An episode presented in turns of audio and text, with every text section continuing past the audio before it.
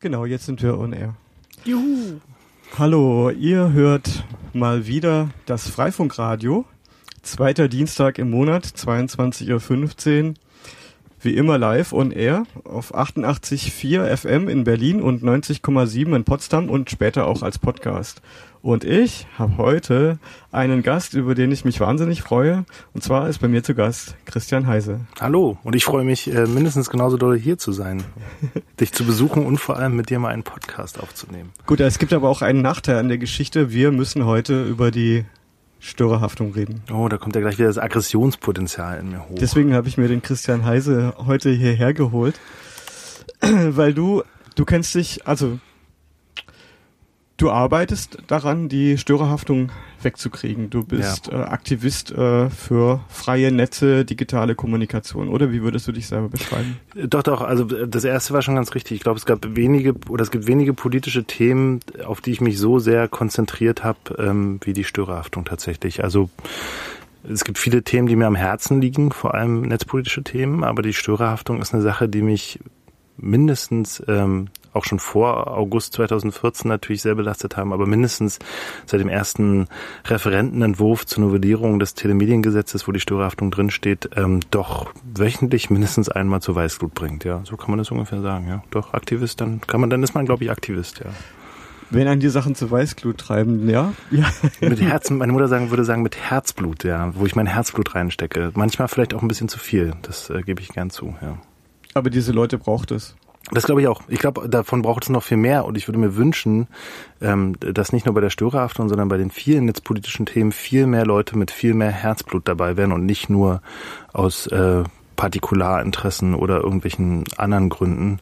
Ich glaube, da fehlt so ein bisschen die Passion bei dem Thema. Weil netzpolitisch und also gerade in Deutschland jetzt auch mit dem, was alles so passiert, ist eine, wenn man das ohne Leidenschaft macht, glaube ich, ähm, wird das nichts. Und man stößt häufig auf wenig Leidenschaft. Von daher ähm, ist das, glaube ich, das, was einem, wenn man das aus dem Ehrenamt heraus macht, äh, doch schon am, am besten bewegt und einem auch die Kraft gibt, weiterzumachen. Weil es gab mehrere Momente und die gibt es auch immer wieder, wo ich so denke, eigentlich macht das keinen Sinn, weil man gegen Mauern läuft und Sisyphus, der richtig den Richtig. Stein hochträgt. Genau, und das gegen Mauern laufen kenne ich auch aus anderen Umfeldern, aber äh, gegen Mauern laufen mit Leidenschaft ist nochmal ein Unterschied als gegen Mauern laufen und du kriegst Geld dafür. Ja, kriegst du Geld dafür, dass du gegen Mauern läufst beim im Fall der Störerhaftung? Nee, dafür krieg ich kein Geld, aber also ich habe auch schon Jobs und Berufe erlebt, wo ich gegen Mauern gelaufen bin und äh, die haben aber meine Miete bezahlt. Ähm, ich glaube, das ist für mich ein freierer Umgang mit einem Thema ist, wenn ich dafür kein Geld kriege. Und ich versuche auch tatsächlich meine berufliche Arbeit doch sehr stark äh, davon zu entfernen, was mich äh, ideell prägt und vor allem, worin ich politisch aktiv bin. Also das gilt für Freifunk, gilt aber auch für meine politische Arbeit bei der Open Knowledge Foundation. Ich tue mich schwer damit, dafür Geld zu nehmen. Hm.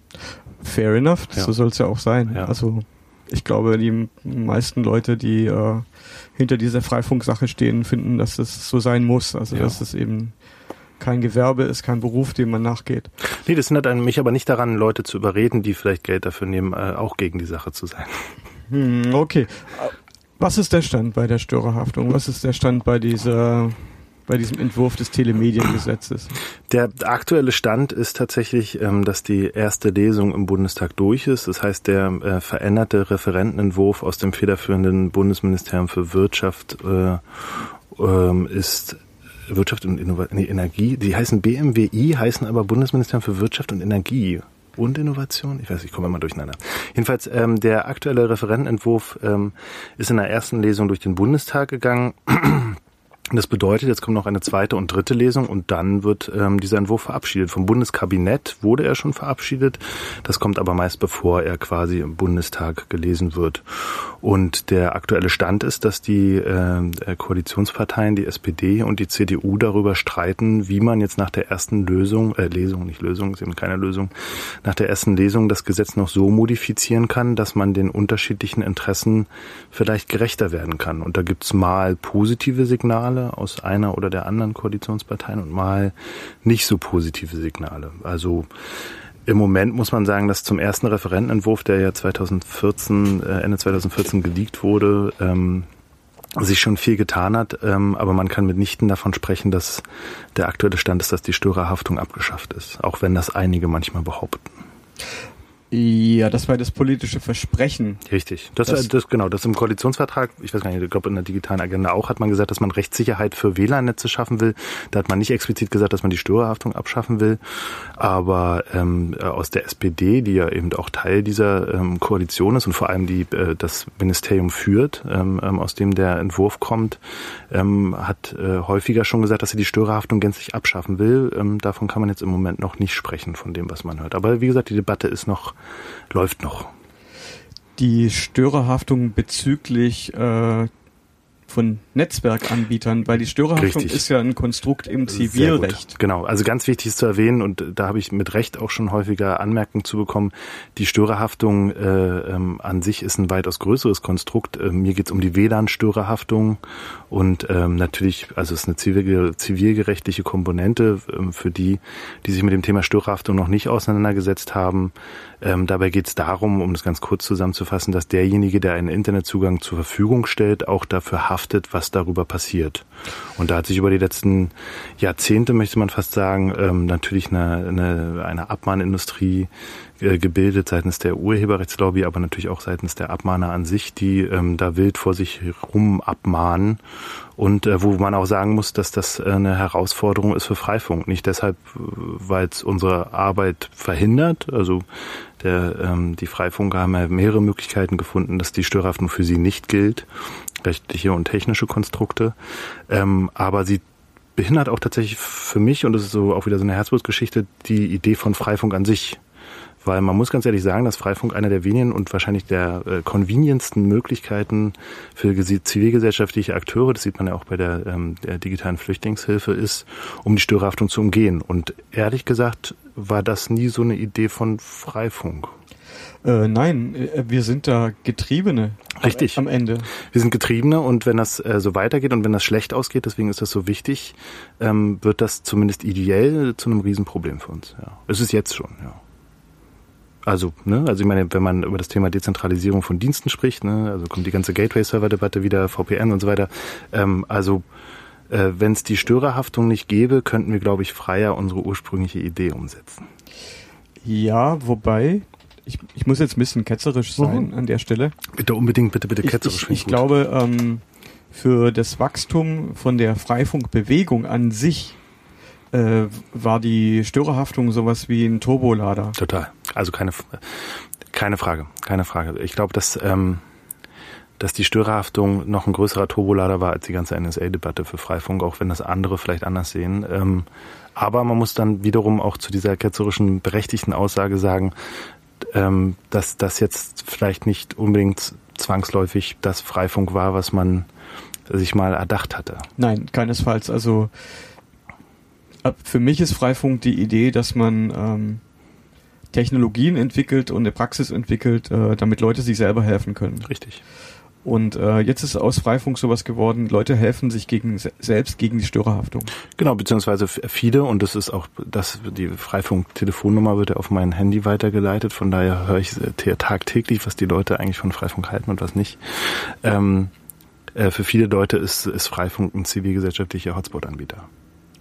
Das äh, trifft und heute richtig. heute den Nagel auf den Kopf. Und das wollten, also das war, also will ich persönlich eigentlich nicht und ich kann mir vorstellen, dass äh, viele von denen, die aktiv sind, ähm, das auch nicht als primäres Ziel der Freifunkbewegung gesehen haben. Nochmal, nichtsdestotrotz, äh, faktisch muss man sagen, dass natürlich viel mehr Leute sich äh, seit damals, jetzt sind es knapp fast an die 300 Communities in Deutschland. Wir laufen auf die 30.000 Knoten zu. Das also vor 13, 14 Jahren undenkbar gewesen. Ähm, ähm, äh, natürlich trotzdem an die Sache herangetragen haben. Und ich glaube, dass sich ähm, viel mehr Leute mit IT-Infrastruktur auseinandersetzen, die Freifunk nutzen, als die, die ihren normalen WLAN WLAN-Router zu Hause haben oder Kabel Deutschland Hotspots bei sich zu Hause aufbauen oder was auch immer.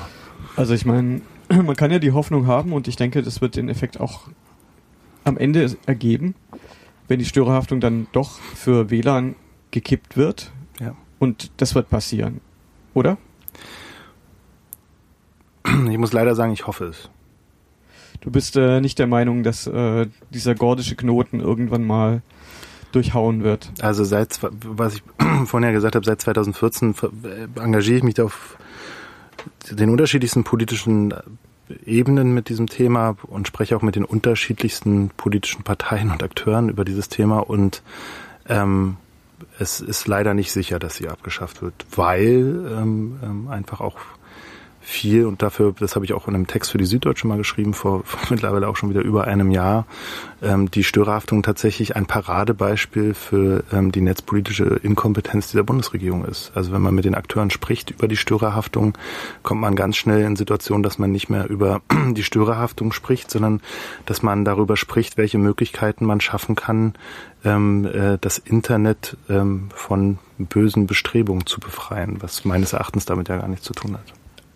Da ist, also also Kinderpornografie-Debatte und so weiter, ne? Sind wir wieder bei der Frage, was ist Zivilrechtsstrafrecht? Die hat so. ja mit der Störerhaftung nichts zu tun. Nichts zu tun. Aber wenn man selbst mit Bundestagsabgeordneten spricht, gibt es Menschen, die das immer noch denken. Die das vermischen. Die das vermischen. Und die der festen Überzeugung sind, dass man durch die Verminderung des Zugangs oder der Zugangsmöglichkeiten zum Internet äh, Straftaten verhindert, ja.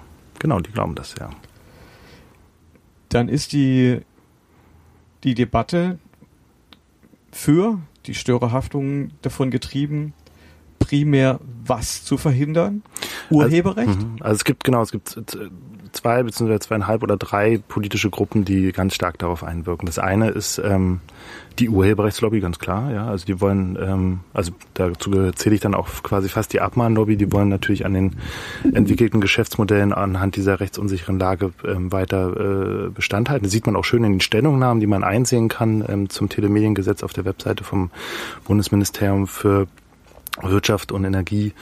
Ähm, und zum anderen, und das kann man in den Stellungnahmen nicht so ganz einsehen, doch in einer konnte man es einsehen, das war es aber völlig beknackt, ist tatsächlich so ein sicherheitspolitisches Bedenken. Also es gibt Menschen auf politischer Ebene, die glauben, dass man durch Beibehaltung der Störerhaftung dafür sorgen kann, dass Cyberkriminalität ähm, äh, verhindert wird. Oder das hast dass, du das Cyberwort verwendet. Das mache ich immer mit Absicht, weil ich dieses Wort absolut hasse. Ist aber der das politische Wort, ist, mit dem ähm, politische Akteure häufig mit mir ähm, argumentieren. Also Cyber, Cyber. Also sind es dann Innen- und Sicherheitspolitiker, ja, ja. die versuchen, äh, diese, wir hatten ja jetzt gerade den Jahrestag, äh, mhm. 20 Jahre Declaration of Independence of Cyberspace, ja.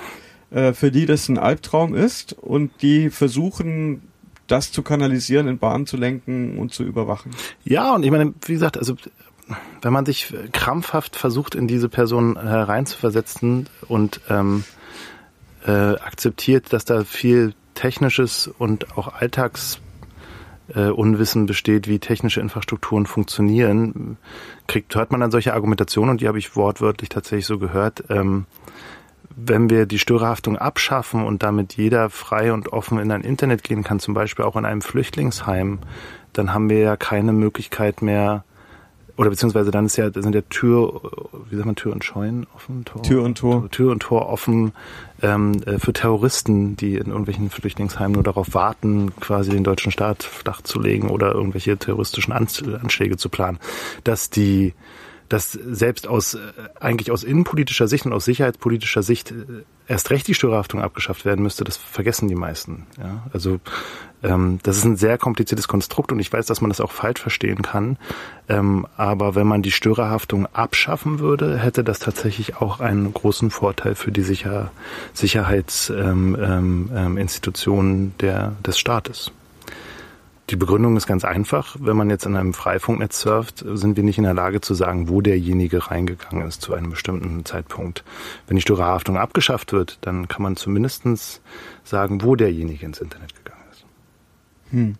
Du also, weißt, was ich meine, ne? Ich, bei dem Thema muss man immer höllisch aufpassen, weil das tatsächlich ein bisschen komplexer ist und ich habe es jetzt sehr verkürzt dargestellt. Also für, für mich ist das ähm, völliger Schwachsinn. Darf ich das mal so sagen? Bitte, ja. Ja. Ähm, und zwar, ich habe auch schon mal vernünftige Leute getroffen. Ja. Zum Beispiel einen äh, Kommissar der Polizei von Pretoria in Südafrika, ja. wo ich einen Vortrag über das Potenzial offener Mesh-Netzwerke gehalten habe. Mhm. Und äh, da kam eine Delegation von der Polizei, um sich das anzuhören. Mhm. Und ähm, der Kommissar hat sich auch dazu geäußert und hat gemeint, äh, seine Sache ist nicht my job is not to police the Internet. Mhm. My job is to police crime. Mhm. Richtig, genau. Und das, Das- also Ich weiß nicht, Hm? wie würde, wie, wie könnte man das auf, auf Deutsch übersetzen? To police, also ähm, zu Polizeien.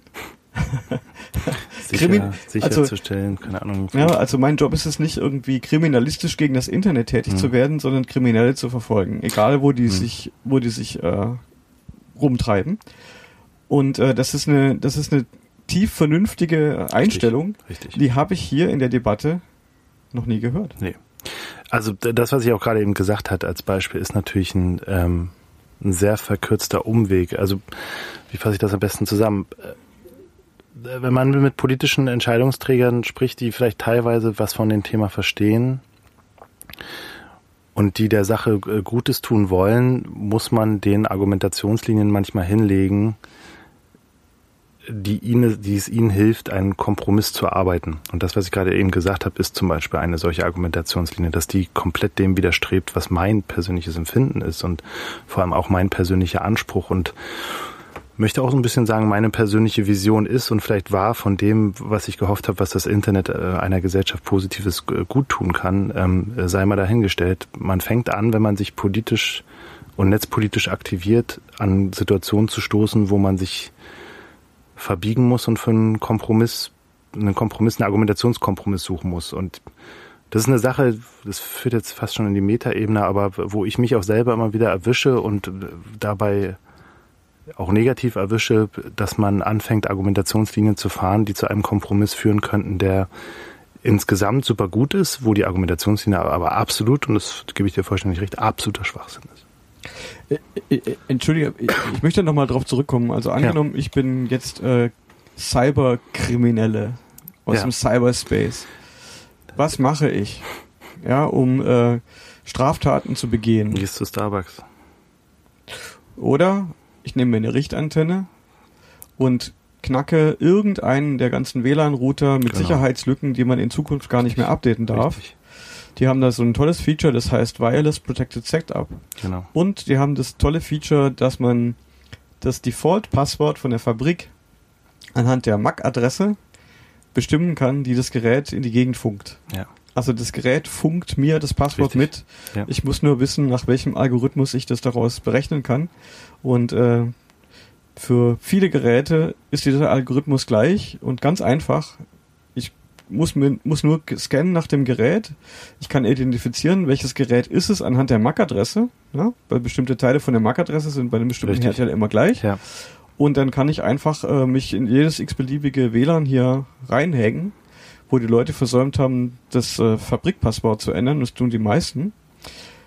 Dann kann ich irgendwie cyberkriminell aktiv werden, so viel ich will. Da bist du schon viel progressiver als das, was sich die Bundesregierung beim ersten Entwurf ausgedacht hat. Beim ersten Entwurf war es nämlich so, man lässt die Störerhaftung, sagt aber, man muss zumutbare Maßnahmen ergreifen, um zu verhindern, dass äh, Menschen quasi äh, das eigene Netzwerk nutzen, zu was auch immer.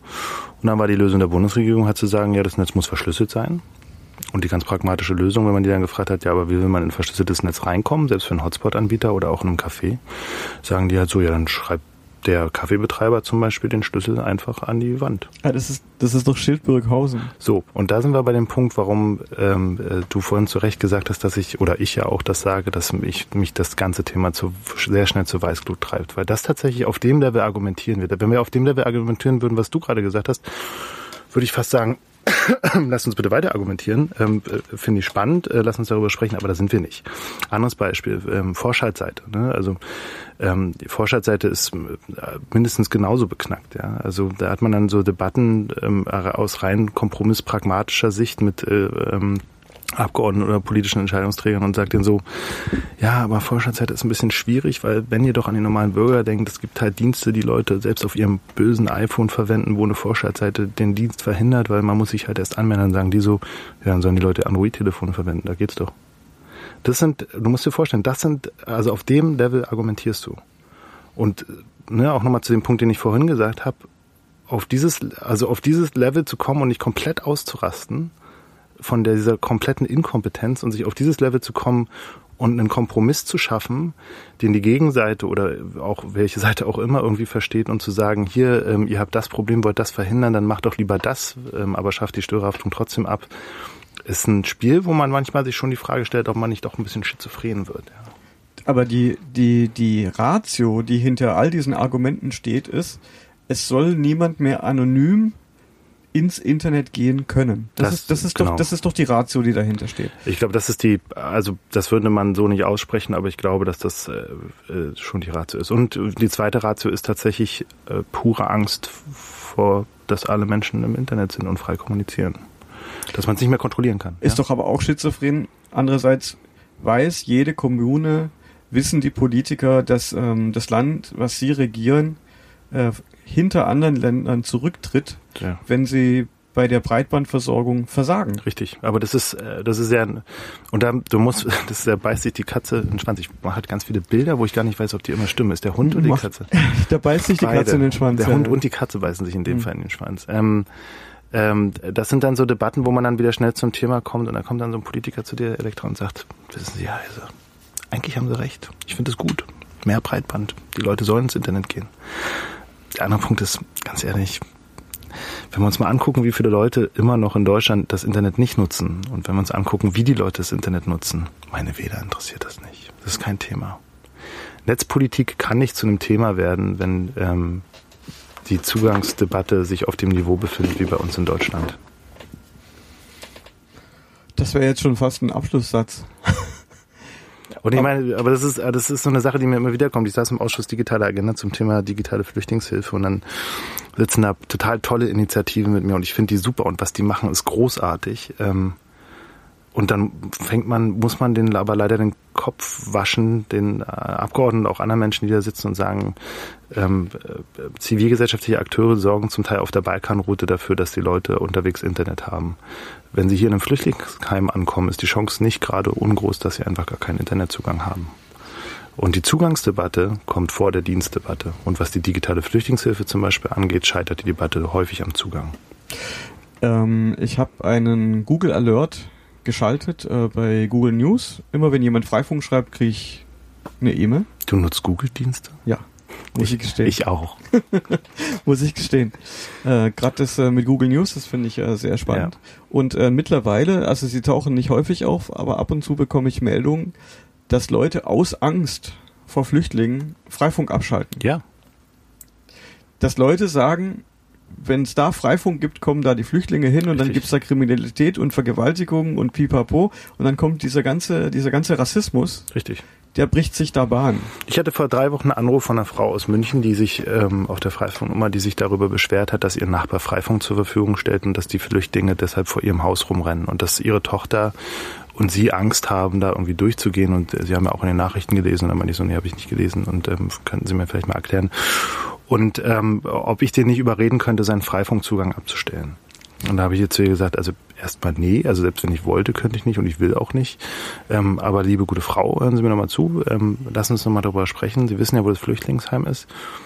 Sie haben eine kleine Initiative da auch mit den Bürgern, wo sie sich auch für Flüchtlinge engagieren. Also es war nicht so, dass sie flüchtlingsfeindlich war, sondern einfach eine besorgte Bürgerin war, äh, wenn man das so nennen kann. Und dann habe ich jetzt gesagt, ja, dann gehen Sie doch in Ihre, äh, in Ihre Organisation, gehen Sie zum Flüchtlingsheim, nehmen Sie den Freifunker mit und sprechen Sie mal darüber, wie Sie in der Flüchtlingsunterkunft Freifunk zur Verfügung stellen. Die Frau hat mir versprochen, dass sie in drei Wochen nochmal anruft. Das sind erst zwei Wochen vorbei. Ich hoffe, dass sie in einer Woche anruft und mir sagt, ähm, das war eine Lösung, mit der ich sehr gut leben kann. Hm, Glaube ich jetzt nicht dran. Ich auch nicht.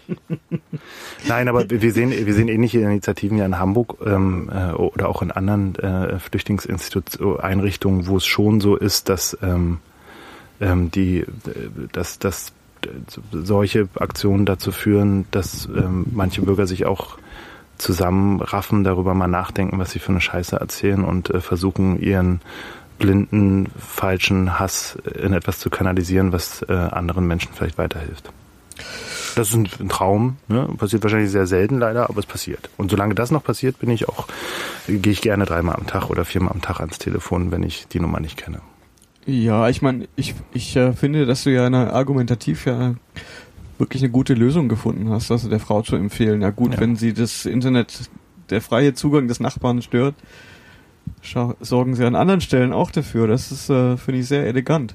Ja, und wie gesagt, ich hoffe auch nochmal. Also da hoffe ich trotzdem noch, dass sie anruft. Das ist, bei einigen Leuten hoffe ich nicht, dass sie anrufen nochmal, aber ähm, bei vielen Leuten hoffe ich an. Heute hat zum Beispiel auch wieder ein Anwalt von irgendeiner Kirchengemeinschaft angerufen und auch gefragt, wie das dann mit dem Freifunk ist und wie man sicherstellen kann, dass man ähm, da nicht störerhaftungstechnisch belangt wird. Und solche Telefonate machen einen dann manchmal schon recht froh, weil man merkt, dass es Leute gibt, die tatsächlich darüber nachdenken, das Freifunk zu benutzen, um Gutes zu tun, ähm, was dann natürlich ähm, meiner falsches Wort, nicht Trauer, aber meiner Angst oder nicht meine Angst, aber meiner Desillusion, was die Nutzung von Freifunk und seiner ursprünglichen Idee natürlich dann auch wieder so ein bisschen aufweicht, wo ich sage, mach das bitte, ist gut, mach das, ist richtig. Ich, ich wollte es vorher sagen, ich glaube, ähm, wir haben Zulauf durch die Störerhaftung, das ja, steht keine Frage. Außer Frage. Und aber vielleicht ähm, dieser Grundgedanke, dass, äh, dass Gemeinschaft aus, auf gegenseitiger Hilfe beruht. Ich meine, ich bin mitverantwortlich dafür, dass Freifunk Meshnet Richtig. Also, dass diese Idee von Freiheit und gegenseitiger Hilfe vielleicht doch bei einzelnen Leuten, die, die vorher da nie draufgekommen wären, genau. bei denen ankommt. Das glaube ich auch. Und sie das mitnehmen. Das glaube ich auch. das war das, was ich auch von meinte mit dem Auseinandersetzen von digitaler mit, also ne, im Vereinszweck des Fördervereins Freie Netzwerke steht ja auch was von Bildung drin. Und ähm, was ich schon ein bisschen vermisse und worauf ich, wo ich hoffe, dass Freifunk dazu auch einen Beitrag leistet und wozu wahrscheinlich leider oder zum Glück vielleicht auch die Störerhaftung einen Beitrag leistet, ist, dass Leute sich tatsächlich mehr mit digitalen Infrastrukturen auseinandersetzen. Und das ist meines Erachtens ganz, ganz wichtig, weil da eine Unkenntnis in der äh, Breite herrscht und auch ein Unverständnis in der Breite herrscht, was ähm, der Sache nicht gut tut, gar nicht gut tut. Neuland. Richtig Neuland und vor allem ähm, ausschließlicher, ausschließlicher Nutzen der äh, Vorteile für Konsumenten des Internets und nicht der Produzenten. Ja. Ich nicke. das kann man, das kann man am, am Radio äh, und am Lautsprecher kann man es nicht sehen. Und das gilt natürlich auch für jüngere Leute. Ne? Also ich merke das auch mit meinen Studien. Ich lehre ja auch an der Hochschule und ich bin immer wieder überrascht, ähm, äh, wie häufig die denken, dass sie kollaborativ arbeiten oder arbeiten können. Vielleicht wissen sie es auch gar nicht, aber hoffen es. Ähm, aber letztendlich sind sie, nutzen sie meistens Dienste zum Konsumieren und nicht zum Produzieren. Und ich würde mir sehr wünschen, dass Initiativen wie Freifunk, aber auch andere Initiativen wieder mehr dazu beitragen können, dass der Grundstein dafür gelegt wird und die Grundstrukturen dafür da sind, ähm, dass Leute ähm, auch produzieren, inklusive reflektieren. Hm. Und das würde ich mir bei der, um zur Störerhaftung zurückzukommen, auch häufiger wünschen von politischen Entscheidungsträgern, die auch viel ähm, digitale Infrastruktur nutzen, um zu konsumieren und manchmal auch vielleicht äh, zu produzieren, aber nicht in dem Sinne, wie ich mir das wünsche. Hm. Darf ich was Böses sagen? Bitte. also ähm, ich kann viele Sachen, die in der Gesellschaft passieren, nicht anders erklären als durch den Dunning-Kruger-Effekt.